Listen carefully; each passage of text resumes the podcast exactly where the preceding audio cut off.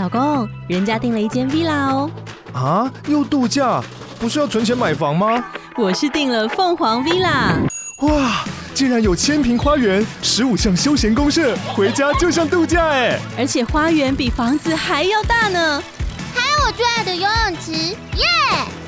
龙大营建 villa 生活，十年防水保固，二至三房，零七三九八五五五五，凤凰 villa。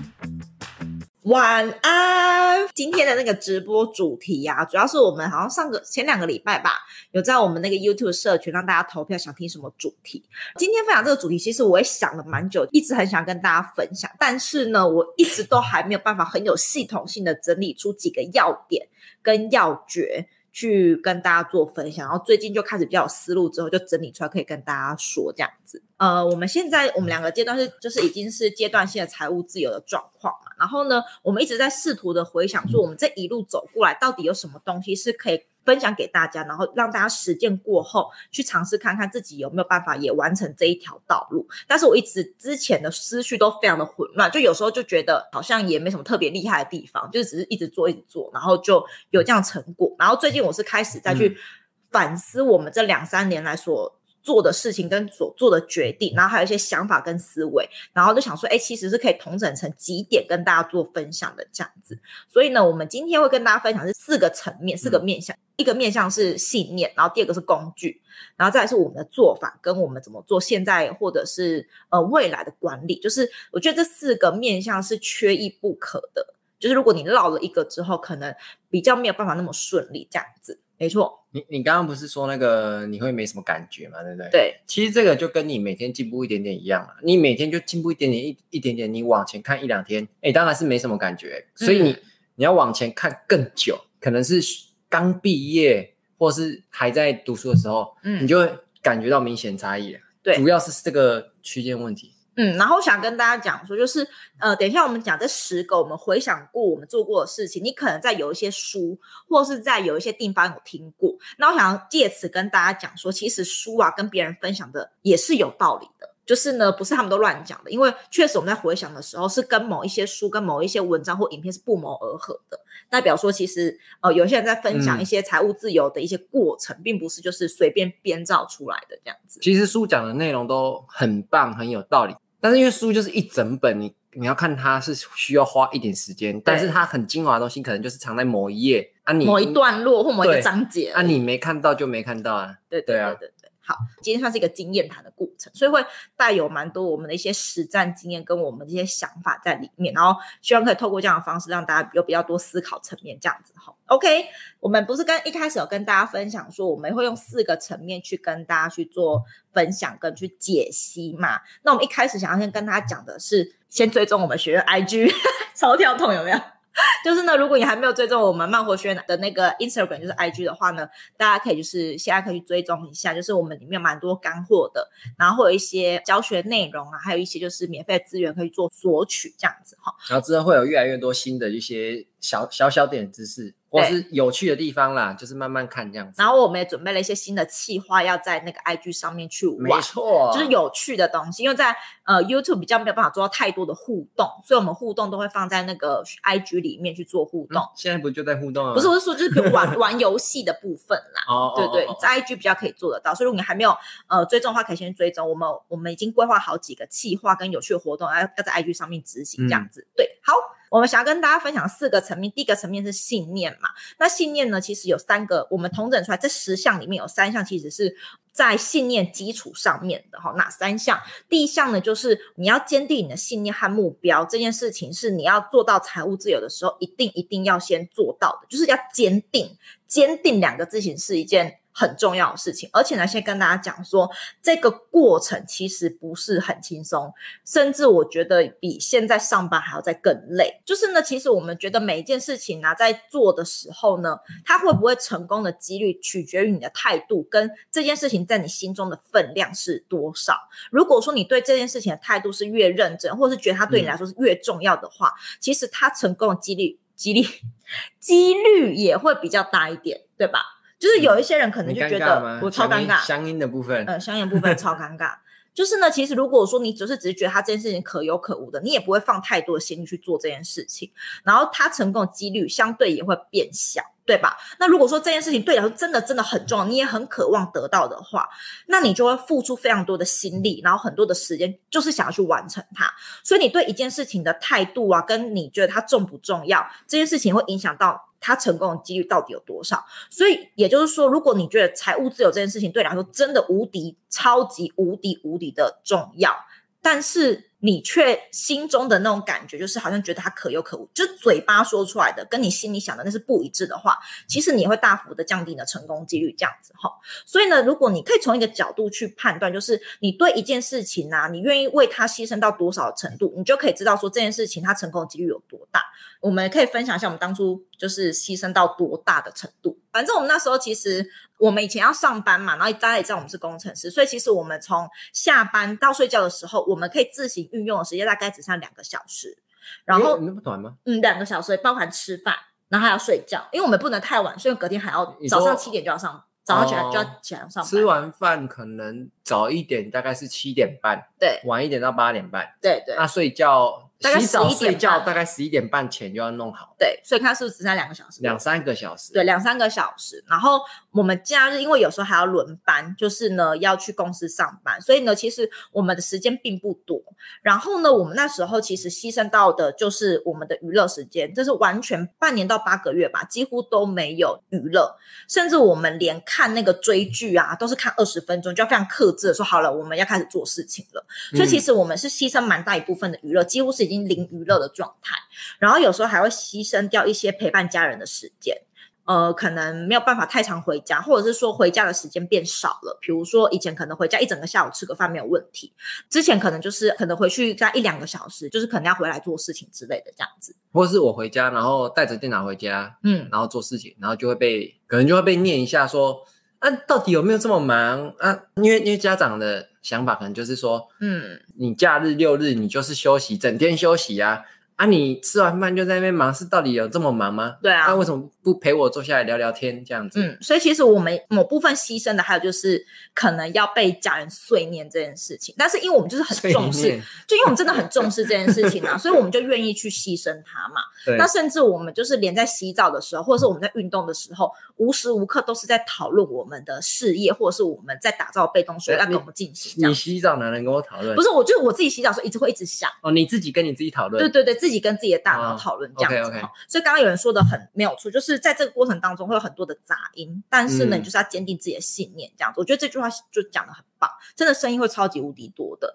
然后呢，我们要想跟大家讲的是，很多人都想要财务自由这个结果，我相信应该很多很多人都会想要，就是达成这样的成果，很多很多。但是大概百分之九十以上的人都不想要经历过前面这个努力的过程，就想要直接跳跃到。得到财务自由这个结果，中间这个努力过他就不想要，他就只是想要那个结果。说就像中乐透那种感觉之类的，就是 很多人就很对这个结果是有很多幻想，有很多的想法，跟很想要达到这个目的的。但是呢，前面这段努力他就觉得很辛苦，不想要，但是嘴巴就一直觉得说我要，我要，我要，但是他又不肯付出努力，这是一个很吊诡的事情。这也是为什么绝大多数的人想要财务自由，但是永远都做不到的。关系就是因为他们前面那段努力，他们根本不想要做。那就回到最前面那一句啊，就是态度啊，就是你你对财务自由这个的态度是什么？对，不要就是嘴巴讲，你就嘴巴讲是 OK 啊，但是讲完就是你到底有没有去做跟财务自由相关的的准备的事情这样子。嗯、啊，如果没有做的话，那就是讲讲，就讲讲、啊，对，就就是讲讲的这样子 哈。所以呢，其实达赖喇嘛。知道大家知道达赖喇嘛是谁吗？就西藏的达赖喇嘛。嗯、他说：“如果你知道要去哪里，全世界都会为你让路。当你真的很想要做到一件事情，完成这件事情的时候，其实全世界的人都会来帮你。但是呢，通常呢，不帮你的就是自己，你知道吗？嗯，就是对，很深奥哦、很深奥。就是很多人都是什么呃，思想上面的巨人，行动上面的侏儒。哇哦，这句话。”一定要好好记在心里面。大家都很多都是思想上面的巨人，可是行动上面的主舞，就是你想了很多，但实际行动的就是有够少的。我差点要骂脏话，有个 TMD 的少这样子。你不要害这整支影片被 被下架。我刚刚有突然就缩口缩一下，就是真的是我不是想要骂人，只是我在看过太多想要做到这件事情，可是又不想要努力的人，就是有时候觉得生气气这样子。毕竟过程中就很痛苦啊，你要牺牲那么多娱乐跟家人时间，然后又被家人骂一下，对，对，对，就被他是骂很多下，好吗？骂很多下，就是你要非常努力的，甚至呢，你可能还要花你非常多的下班的时间。或者是假日的时间，然后或者是你几乎你只要有琐碎时间，你都要想办法来完成你现在要达成这个目标，你才有办法 I'm free 的那种样子。嗯、老实说，我觉得就是平常工作的两三倍辛苦哎、欸。对，我我说真的是这样。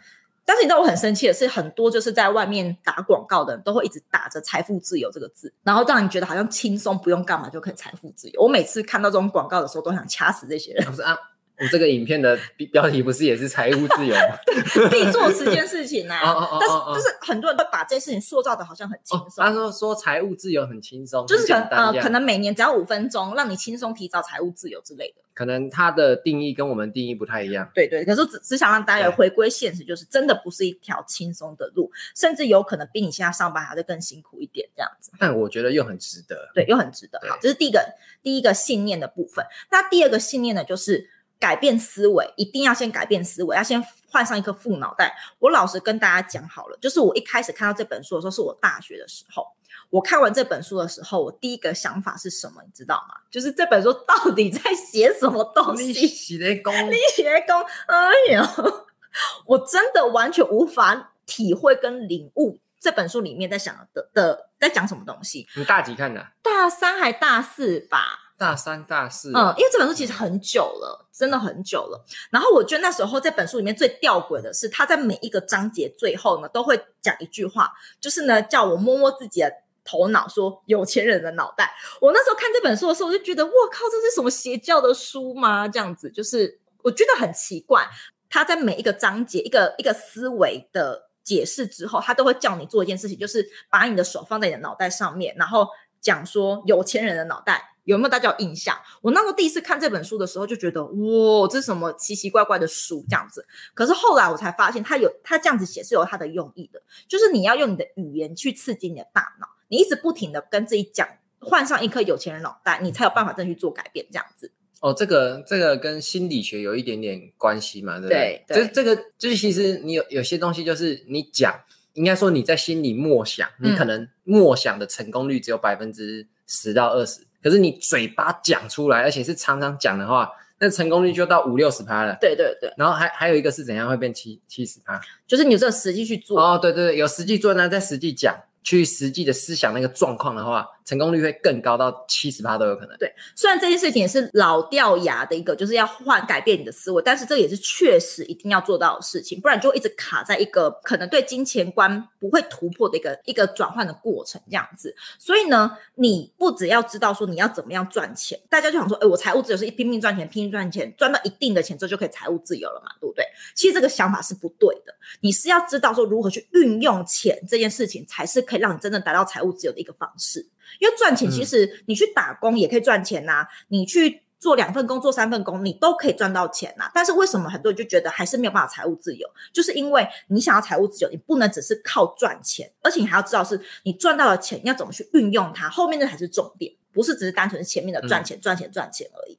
所以，如果你今天赚到了钱，但是你还是不会去运用它，那其实你还是会卡在一个阶段过不去的。其实我们之前就卡在那个阶段，我们知道怎么赚钱，但我们不知道怎么去运用钱。刚出社会的时候，对，就是我们还当工程师的时候，我们那时候想要赚钱，第一个想法是什么？加班呐、啊，不是就有加班费了吗？加班。然后那个值班的时候，我对，就是有没有人要叫要值班？我，我因为我缺钱，然后加班，呃，假日加班又是两倍的薪水，对，这样子，所以呢，大家会抢着要加班，所以那时候我们只卡在前面那一关，就是。知道怎么赚钱，但不知道怎么运用钱，所以我们就一直卡在一个阶段，会过不去。嗯、所以这边是可以跟大家分享的，就是你现在有赚钱之后，你还要去进一步的思考，你要怎么去运用这笔钱。好，那所以呢，你看待金钱的信念跟角度不同，有没有发现，你就会造就财富的不同？如果你的金钱的信念跟角度一直只是 focus 在怎么赚钱、赚钱、赚钱的话，没有想到后边你要怎怎么去运用它，你会发现呢、啊？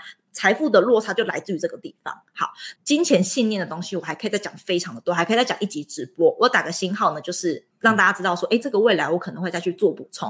有没有看过老高的影片？有有。我们未来会专门再做一集直播来跟大家做解释。我们再挖一个坑给自己跳，再挖。然后我发现，我今天在做这个简报的时候。蛮多坑给自己跳的，没关系，对，你就你就让自己跳。因为我觉得我们在实践财务自由的这个过程当中，有蛮蛮多东西可以跟大家做分享，但是他没有办法在一集直播就完整的跟大家讲，因为他有非常多的角度，跟每一件事情是可以在更深入去做挖掘的。所以像这个就是，嗯、就是我们怎么看待金钱的信念跟角度，这个其实我们还可以再做一集直播来跟大家分享。对，就是老高挖坑的一个方式。老高是影片，你是直播？哎，我是直播，所以这个打个星号。Okay, 所以如果未来我不知道要做什么直播主题的话，我就回来看那个星号，okay, 挖坑的部分。哎，很棒。对，好，那再有一个坑就是。副脑袋跟一般的脑袋哪里不一样？这是我们体验过后才发现，我们的思维跟以前不一样的地方在于几个。第一个呢，是以前我们其实不管是在念书的时候，还是我们刚在找工作的时候，我们都相信有工作就有得到生活的保障，这是一般人的脑袋的想法。大家现在还有这种想法吗？就是觉得有工作就一定生活会有保障。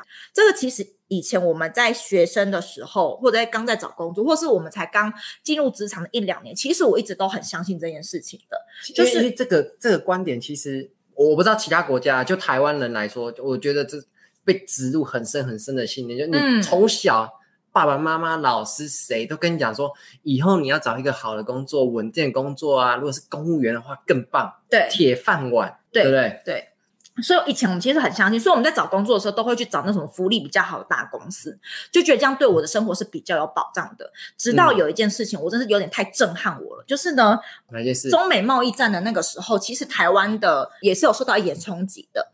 我第一次哦感受到，原来公司并不是对我生活有多大保障，是因为我只是从那个产线，就是从我们的工作区域上来的时候，我隔壁的同事就立刻被裁员了。没有预警的，所以跟中美贸易战有什么关系？因为那时候公司生意没有很好哦，然后呢就不预警的就裁员掉。我心想说，原来就是我要被 fire 是一件这么容易的事情，而且是完全没有预告的。然后那时候我的同事才刚结婚，然后才刚生小孩，才刚买房。我我那时候想说，如果是我的话，心理压力一定超级爆表大的。所以我，我我那时候才意识到，其实所谓的工作，大公司也没有办法给你百分之百的生活保障。这是也是一个在转换脑袋的一个过程。就是如果你现在还是坚信着，你只要有在一个大公司，嗯、或是你有一份工作，就可以让你的生活有很大的保障的话，其实呢，你会发现你还是有一个坎过不去。你要告诉自己的是，不要相信工作。就有保障生活这件事情，因为生活有没有保障，来自于你自己的能力在哪里，不在于说你今天有没有一份好的工作。这样子，这是第一个。我们那时候，我觉得还对我的脑袋有蛮大的思维转变，就是有没有生活保障这件事情，跟我们以前认知是不同的。这个就很尴尬，就是小公司一定是最没保障嘛，那中小企业最没保障，那大公司可能会有保障一点，但是你要说它有多有保障，好像就看你用什么角度去看它。嗯比如说大公司跟中小企业来比，大公司一定是相对有保障，可是你拿你的脑袋跟他比，好像又不是那么一回事。对，这是第一个。然后第二个我没有想讲，就是以前我们是很担心钱会花完的，超级担心，所以我们都会省吃俭用。我们省吃俭用到什么程度？我们可以跟大家分享，就是以前呢、啊，我们公司如果有加班的话，都会给六十块的加班加加班餐的费用。你们对，我们好像是有六十块的加班。加班餐就是你可以，如果你有报加班的话，你就可以拿这个六十块的加班餐去换，比如说换一些咖啡呀、啊，或者换一些点心。那超过六十块的，就是补差价。补差价。好，那以前我就会担心说，我们赚的这个钱会被花完，所以我都会拿这个加班餐呢去换明天早上的咖啡跟早餐，这样子我隔天就不要买咖啡跟早餐，又可以省一笔钱。有时候是我们的晚晚餐，有时候是我们的晚餐，就是我们可能买再补个十块七十块就可以买一个炒饭，然后我们两个就会分着吃。我那时候还轮小夜班的时候，我不是也。会刷那个便利商店的东西给你当隔天的早餐。对，所以那时候其实我们都是基于说我们很担心钱会花完，所以我们一定要省吃俭用到一个极致，我们的钱才不会花的那么快。好，那我们开始慢慢思维转变之后，我们才发现，与其你去担心你的钱会花完，你倒不如想着怎么用钱去赚更多的钱，那才是重点。嗯、因为呢，开源节流。节流这件事情要做，但是它一定会有个极限。你每个月要吃的饭钱，要买的东西一定就是有那一些。比如说女生每个月就是需要用到卫生棉，那个可以省吗？不行。所以你每个月一定会有一个极限最低最低的开销。你再怎么省，就是一定会有这些开销。嗯，所以呢，你要做的事情，你节流完之后，你要做的事情一定要去开源，这样才是有办法去改善你生活品质的一个方式，而不是一直想着省钱、省钱、省钱这样子。往下省钱有一个限度了啊，往上开源就没有限度了。嗯，看不到天花板了。对，没错，这是第二个我们脑袋有转换的地方。第三个呢，就是呃，与其去在意薪资的高低，我们更现在更在意的是资产增加的多寡。这个也是我对我们来说改变蛮多的地方。就是以前我们不是会很 care 说我们这一季的奖金领了多少吗？嗯、然后今年的年薪有没有到一百二、一百三？然后我这个月加班费有多少钱？对，就等等之类的。就是我们那时候一直都很 focus 在我们这个月或这一季领的奖金到底有多少，那个一开始进来那个收入有多少？嗯，后来我们才发现呢、啊，这件事情是有些盲点的，就是你收进来这些收入不代表是你的资产，嗯、资产跟收入是两件事，大家知道吗？收入是收入，资产是资产。所以呢，如果说你今天收入再高，但是你没有把这些收入化为是你以后可以增值的资产的话，其实这个收入再高都没有意义。我突然想要问大家，听到这边会不会觉得有 有一点太深？呃，我不知道哎、欸。资产跟收入这方这部分。好，我们来讲一下收入是什么。现在开始上课，收入的部分就是你领到的薪水，你得到钱的那个那那笔钱叫收入。对。但资产是什么？资产呢，可能是你的房子、你的股票、你的现金等等都可以，对吧？所以资产这个东西是可以让你去生出更多的钱的东西。那收入呢，它就只是一个名词、一个动词，它可能不具有任何的意义，因为收入不代表会让你的资产增加。因为如果你全部花光了，你就没有去购入一些可以让你增加的资产嘛。所以其实有钱人哦，收入叫流量，资产叫做存量。这个我。本来打算以后要跟大家讲这个概念的哈，说它是一个流量，你流进多少的现金，但是呢，资产是你存的那个量，就是你的那个资产的多寡这样子。嗯、所以呢，其实呢，有钱人他们会比较 care 的是他的资产有没有增加，而不是 care 说他每一个月的收入有多少。所以这也是我们思维蛮大的转变的地方，就是以前我们很 care 我们自己的一个月收入有多少，一年的收入有没有破百，有没有一百二、一百三，但是我们现在比较 care 的是我们资产到底有没有增加，或增加了多少这样子。OK，你这个这边又有一个星星。这个是什么意思？就是呢，其实这个副脑袋的部分呢，还有很多很多可以跟大家讲。我我记得这个很多条，就是一般人跟副脑袋那个那个差别，其实很多条，不止这三条。就是我们也想过很，我们自己也转换非常多。就是以后我们再专门为再做一集直播来跟大家做讲解。这这一页就有两个两个字，就有两个坑，好不好？大家帮我记好，OK 吗？好。那第三个信念就是一定要跟大家讲，你不要随意的轻视钱。而且你要尊重每一分钱哈。这本右下角那本书，我觉得还蛮不错的，叫做《金钱整理术》。什么叫做不要轻视每一分钱？就是呢，一亿元也是从一块钱开始做累积的，所以不要小看一分钱，每一分钱都是非常重要的。它就有点像说聚沙成塔。积少成多的概念，所以如果你对于一块钱、十块钱非常尊重的话，那未来你有很多很多的财富才是比较有可能的。那如果你觉得哦，一块钱没什么，五块钱没有什么的话，代表是你是很轻视钱的。当你越轻视钱，钱就也会跟着不喜欢你这样子哈。那这个是我觉得呃，这个比较邪门的东西，就是呃，不是说邪门，就是大家可能听起来会觉得是怎样在讲什么奇怪的东西。以前我们也不相信，我等下跟大家讲，就是后面的部分是以前我们觉得你在说什么东西的，可是后来慢慢有体会到。好，所以呢，就是如果你金额小也不懂得珍惜的话，其实你很会赚钱，也没有也没有办法守住嘛，对不对？好，所以呢，你在买东西的时候要记得感恩金钱。我在付钱的时候，我都会把我付出去的钱跟他讲说，谢谢你让我得到。比如说我今天去买晚餐好了，我我付钱的时候，我心里面都会感恩这一百块，说谢谢你让我得到今天的晚餐。感恩金钱这件事情，我一开始听别人说的时候，我我就是一个大翻白眼。你在说什么屁话啊？这种事情很奇怪。但是呢，这种事情就是你没有体会过，你很难知道这个感受是什么。但是你只要一做之后，你会慢慢的发现你生活是有改善的哈。所以我在付钱的时候，都在心里面默默的就讲说：谢谢你让我得到这份晚餐，或者谢谢你让我就是买到呃这个，比如说饮料或西瓜汁等等之类的。嗯、那如果说你有找钱的时候，我都会跟他讲说：谢谢你回来。比如说你拿一百块，然后找四十块回来，你不是会有四十块零钱嘛？嗯，我在放入我的那个零钱袋的时候，我都会心里面跟他讲说：谢谢你回来。就是这就是感恩金钱的一个部付钱的时候谢谢他。如果他要找钱回来的时候，也谢谢他回来这样子哈。好，然后再来呢是几个跟右边那本书里面有提到的部分，就是整理金钱部分。就是如果你今天是有纸钞的话呢，一定要整理好，不要乱塞，记得尊重它。比如说我看过很多人的钱包啊，都是。呃，一千元、五百元、一百元的，超级乱的，就是夹杂在一起的，完全没有顺序的那种感觉。所以说，这个就是你没有在尊重金钱，你就要把它硬塞，然后甚至你那个钞票都凹得乱七八糟。有人钱包不是还会就是发票啊，然后一些几点卡全部都挤在一起，挤在一起，然后乱乱的，没有，对，就很乱，就好像被炸过的。对，就是你的一百块跟一百块之间里面夹一个几点卡。五百跟一千里面，你们要一张发票，然后每张每张钞票，每张钞票好像就是没有一张一张叠哈，可能这边凹了一下，然后这样子叠叠上去，然后会折了那样一下，然后就把它这样塞进去。对对对，其实这都是不尊重金钱的一个方式。如果你今天不尊重金钱，金钱干嘛来到你身边？嗯，对吧？所以呢，其实大家也可以开始去尝试着把你的钱包拿出来整理一下，钞票跟钞票放在一起，然后你可以按照顺序。排好，比如说一百块、五百块跟一千块，这样子依照顺序排好，然后呢，每一个钞票都把它整理好，然后呢，发票放发票的地方，几点卡放几点卡的地方，把你的钱包整理好，这样子金钱也会比较愿意居住在你那个钱包里面，这样子，这也是我们现在会做的，所以我们甚至连那个方向我们都会把它调整好，比如说都是朝同一面的，嗯，然后人头都是朝上或人头都是朝下的，反正就是把它整理好就对了，这样子呢，金钱在你的钱包里面住住的舒服，他会更愿意住在里面，这样子，他就一直来了。对，大家这个论点可以接受吗？因为一开始我是没有办法接受的。这可能第，哎，我我觉得这个第一次听可能会觉得我们在胡小。对，但是有做真的有差。对，我我现在真的是会把那个钞票的部分，就是特别塞的塞的好，因为零钱就比较麻烦，因为你动一下它就它就乱了。对，那那。零钱之外就钞票嘛，你就放好，放整齐，放整齐。我真的觉得，嗯、其实自己心里也会比较比较舒服，舒服啦，舒服啦。然后你也知道你的钱大概剩多少。那有人乱塞乱塞，根本不知道自己花多少，尤其是没记账的那种人。对啊，嗯，所以呢，这是我们在信念的部分，还有一些比较。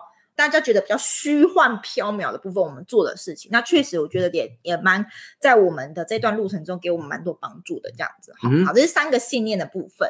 那第二个面向呢，叫做两个工具。什么叫做两个工具呢？我们统整起来，这两个工具呢，就是第一个工具是你一定要死命活命的存下你第一桶金，死命活命的存下第一桶金。再讲第三次，死命活命的存下第一桶金。为什么？哈，就是呢。请大家在不危害你的健康，也不伤害任何关系的前提之下，当一个好人，努力的存下你第一桶金。为什么要存下第一桶金？你以后想要一个乘凉的大树，你一定要之前先埋下一个种子，不然这棵树是不会无缘无故长出来的。每一个树，每一个开花结果的果实，一开始都会先种下一颗种子，这一桶金就是你日后大树的种子。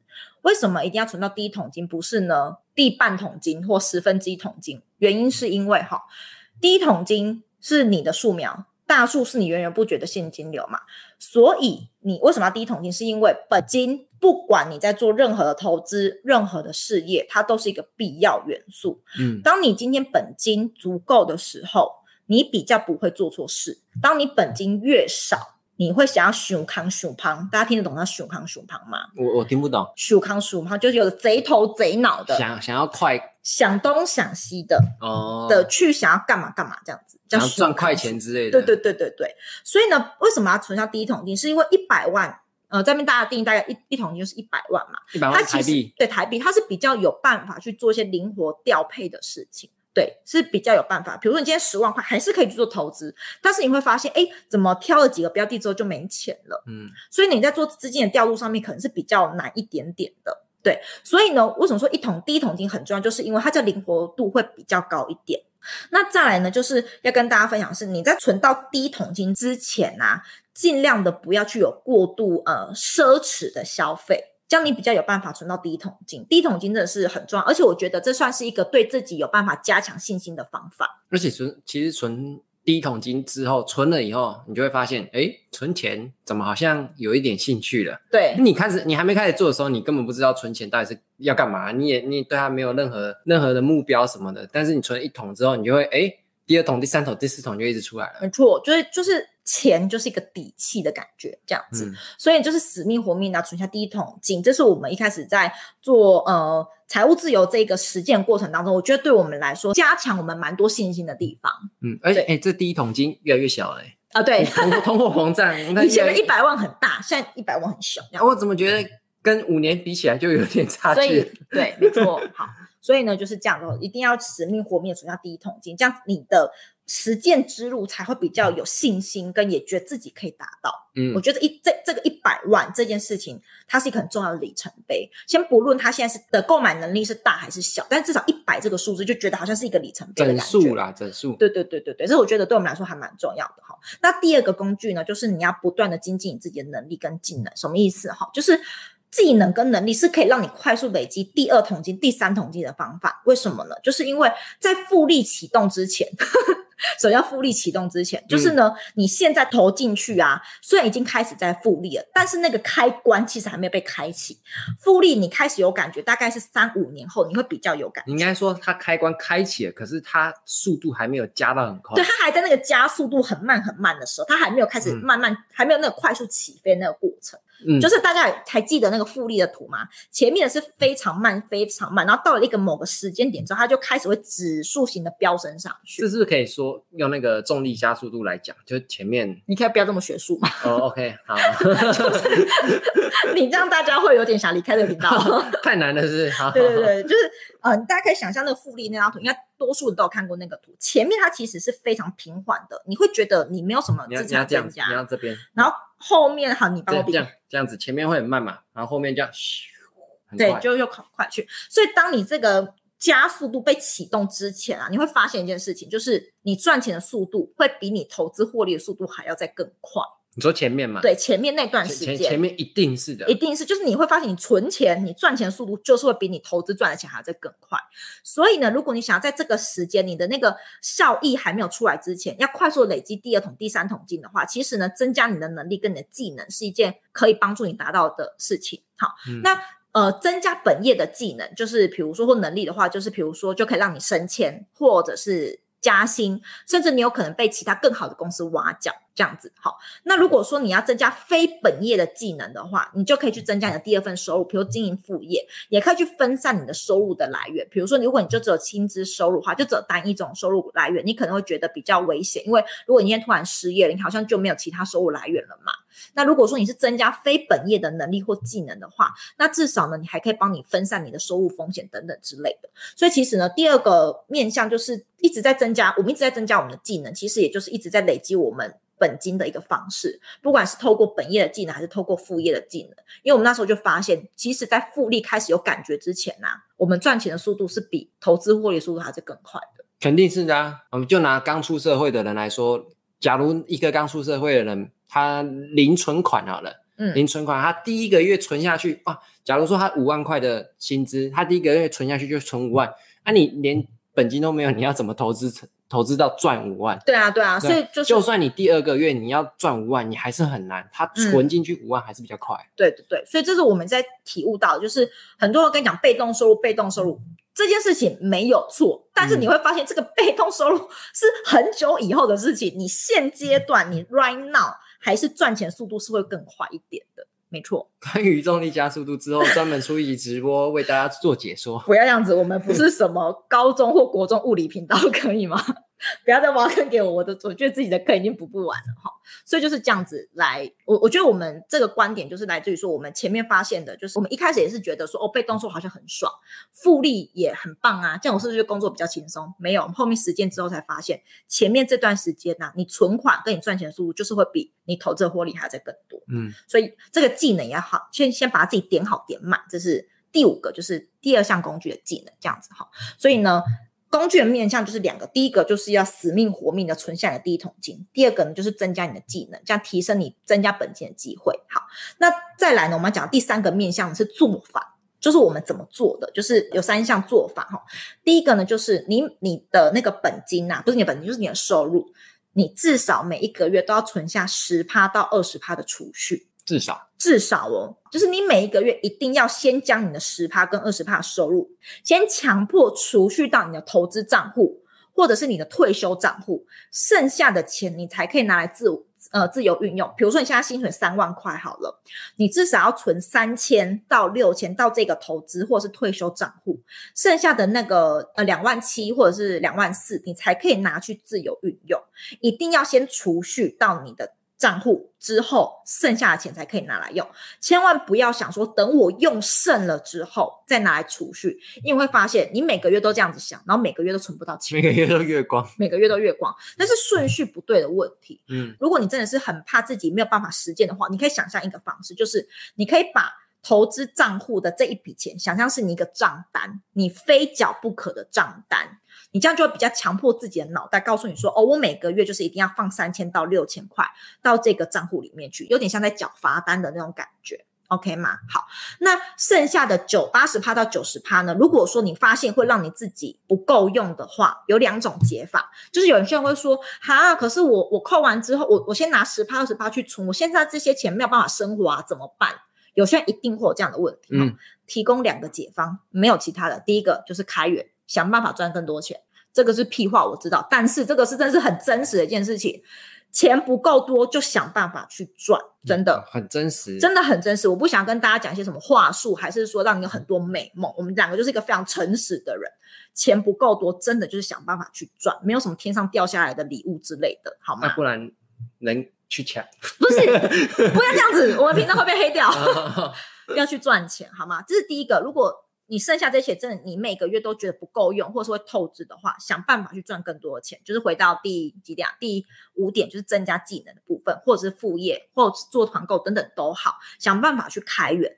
第二个呢，就是节流，去检视你那些不必要的开支。那如果你发现你已经检视完，这些都是你每个月必须要支出的，已经没有办法再节省的话，那就代表说你可能要去往更多开源的方向去做。学习跟去做精进，OK 吗？真的没有其他方法了。最好是两个一起做啦。对，开源节流同时做，嗯，你会得到很意外的惊喜。对，真的很爽的惊喜。好，然后呢，我跟大家讲一件事哈，我们那时候储蓄率是六十到八十，很棒吧？那时候是哪时候啊？呃，我们以前在工程师的时候，当工程师的时候，储蓄率是六十。哦。然后我们现在储蓄率是八十。嗯嗯嗯。大家有没有发现很吊诡的事情？储蓄率是有盲点。当然有啊，然后呢，我又打了一个星号。但但其哦，打了星号那就不解释了，对不对？要大概解释一下，可是详细的我们以后会专门再做一集直播来跟大家说明。哎，哦，好，你你你要讲什么？你讲啊。我我就想说，你打星号，那这样子我是要讲还是不要讲？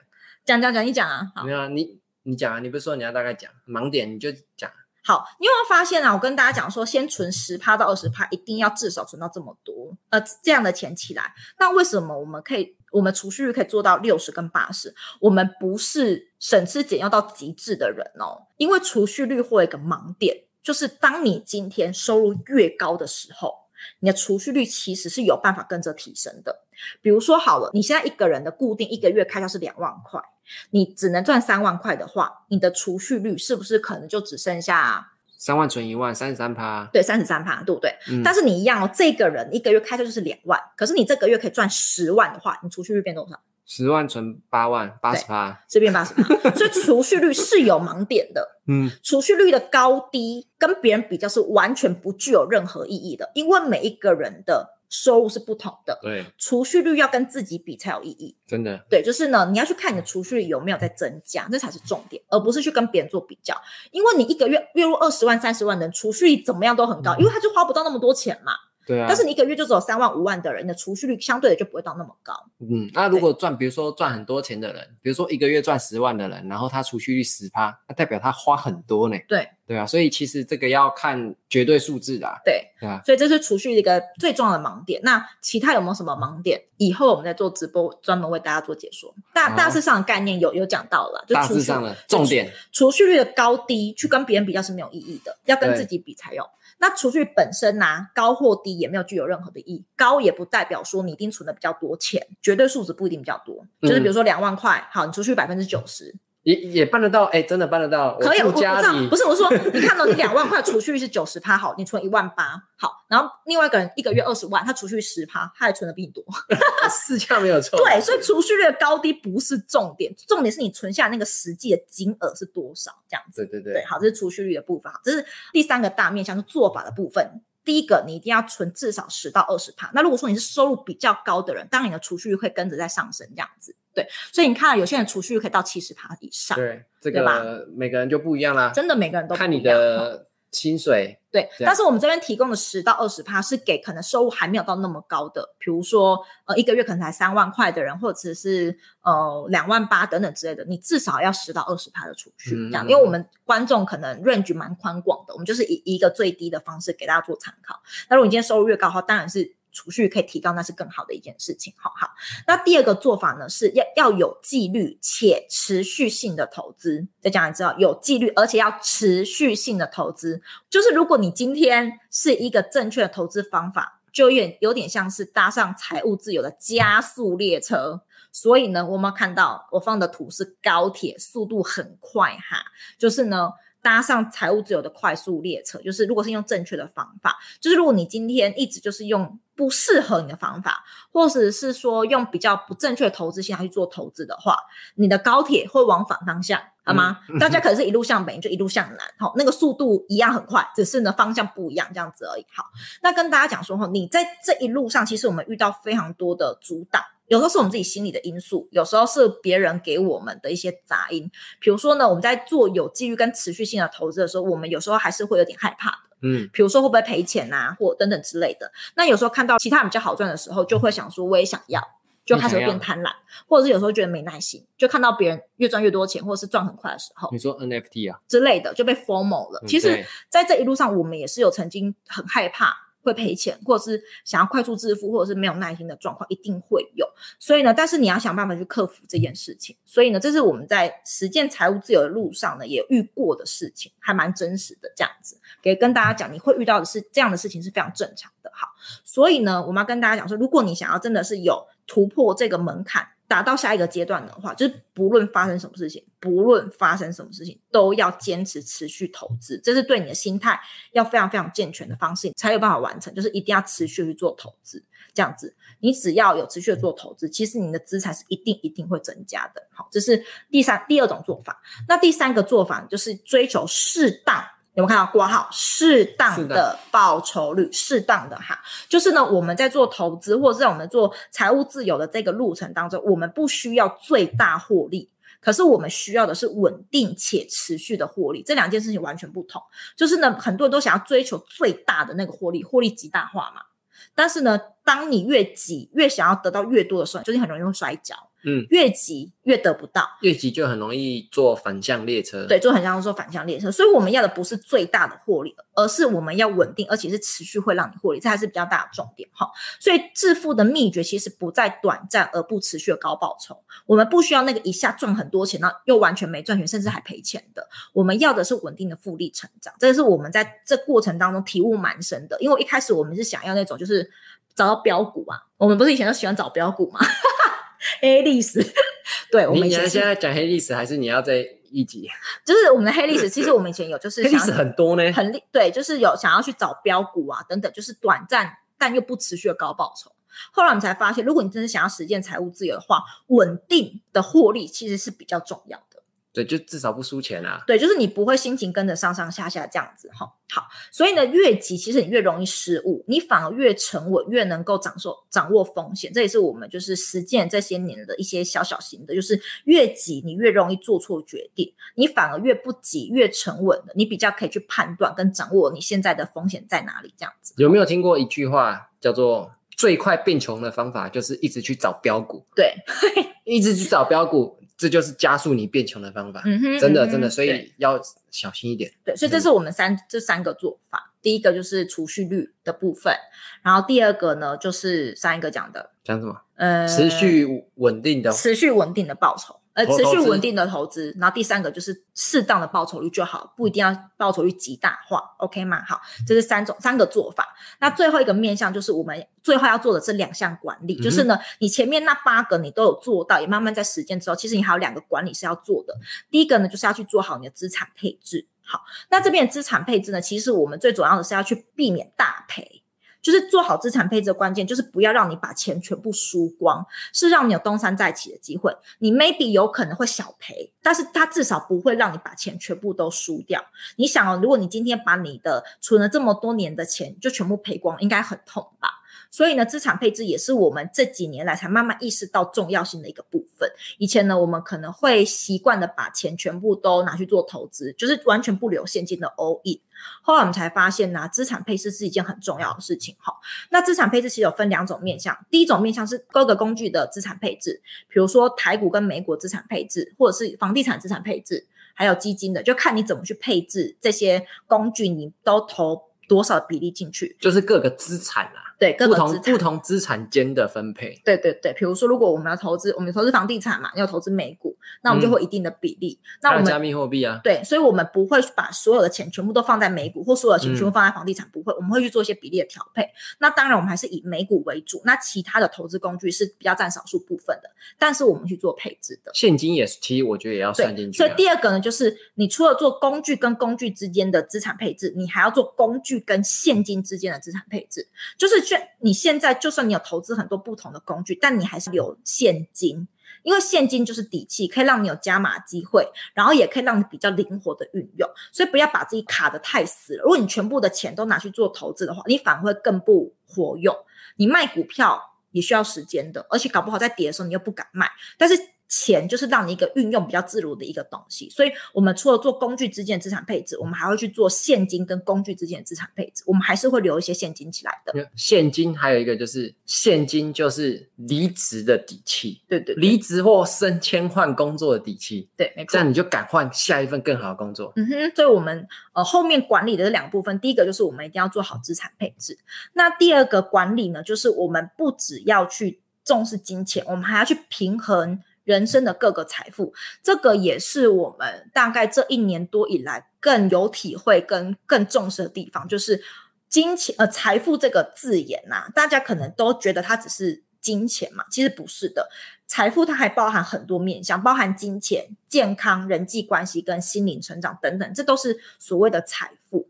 那我们也是大概这一年多以来才开始更重视财富均衡的财富这件事情。那其实你会发现你在走财务自由啊的这个阶段的时候，它是也是有阶段性的。你可能前期的时候都是比较重视在金钱这个部分，但是后来你开始已经跨过这个门槛，已经实现了这个财务自由的时候，你发现你会开始更去重视的是你各个不同面向财富的增长。比如说你的健康，像我们就很重视健康，嗯、会去运动啊，会去游泳，我还会做瑜伽什么的。嗯，然后人际关系我们也很重视，我们定期跟朋友去出去玩啊，去吃喝玩乐啊。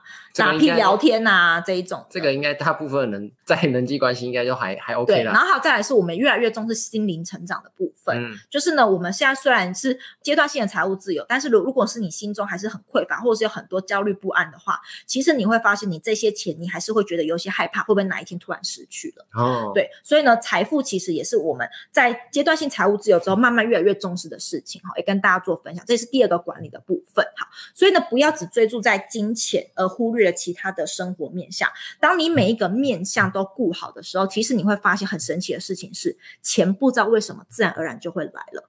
你想，如果你今天人际关系都一直跟别人恶言相向啊，等等之类的，你觉得你会变有钱吗？其实有点难。要对人家恶言相向，就是有一些人就是那个刺刺猬保保护的机制很强，哦、然后就觉得每个人都是坏人，或者是说就是。对每一个人的那种口气都不是很好。Oh. 那你这样子的话，你想想看，如果有一个机会，别人会想要给你，还是想要给别人，对吧？所以其实你会发现，你就算在还没有达到阶段性的财务自由之前，你开始去均衡你每一个人生中的各面向的财富，其实金钱就会随之伴随而来。这样子，这是一个我觉得要自己亲身体会到，你会比较知道那是什么样的感觉。好，那再来呢，就是你除了各个面向的财富之后呢，你只要有坚定的目标。加有纪律的储蓄跟投资，其实要达到财务自由是不难的。好，那在前期的时候，老实说，就是你会慢到怀疑你的人生，因为我们也怀疑自己的人生很多次。哎，前期啊，不是因为，因为其实啊，其实我觉得，我觉得要老实讲一个东西，就是复利这个方向往上成长的时候啊，是不是感觉一年一年、一年五年、十年看起来很快？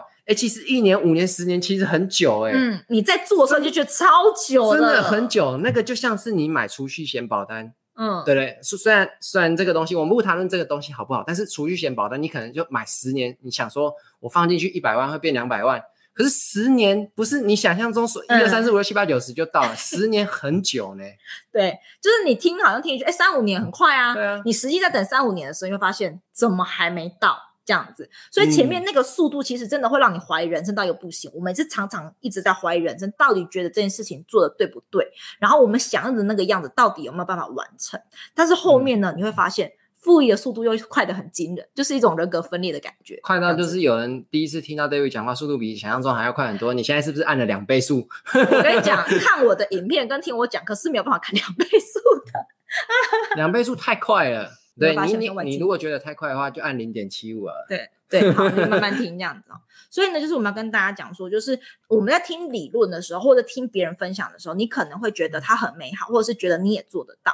但是实际上你在做的时候，你会发现有很多的 bug，或者是很多你真的是要亲身实践之后，你才有办法去体会到的。这一个就是我们体会到，就是前面真的是慢到对，很不可思议。就最后这两句啊，真的前面哦，怎么这么慢？我怎么好像工作一年，哎？怎么才存这几十万？对对，对，对，怎么不是听说工作个五年就有几百万？嗯，怎么好像很慢？因为一年一年真的很久，对，真的超级久，真的。所以我们就是后面呢，也帮大家醒醒脑，就是不会很快，但是呢，只要你坚持到那个康张，就是那个点的时候，你会发现，哎，后面的复利速度又是很惊人的。这个，但是前面很多人就挂点了。嗯，这个真的就是你要说时间啊，要快。要快也很快，要慢也很慢啊。对啊，对啊，所以跟大家分享这个哈。所以呢，放放上一张我们游泳的图，让大家知道哈，生活很重要，好吗？追逐金钱就只是一个阶段性的目标，它不代表你人生中的一切，好吗？我们游泳图啊，我们人在哪里？就是一个在水里，在水里 拍完就就去游泳了，这样子好，让大家知道说，生活其实是一件比追逐金钱还要更重要、更重要的事情，好吗？OK，好，所以我们跟大家分享这十个我们在实践财务自由的过程当中，我们遇到的一些心路历程的转换，跟我们觉得还蛮值得提出来让大家做参考的地方。那当然有很多很多的细节啦，比如说刚刚打的那几颗星号补坑的部分，我们未来的直播再慢慢帮大家做补上，可以吗？好，嗯、然后呢，如果还没有追踪我们学院 IG 的人，又再呼吁一下哈，记得去追踪哈。我们未来有一些游戏会做在学院的 IG 上面，让大家玩这样子。可以搜寻漫活学院。好，好，那我们就下一次直播见喽，大家晚安，拜拜，拜拜。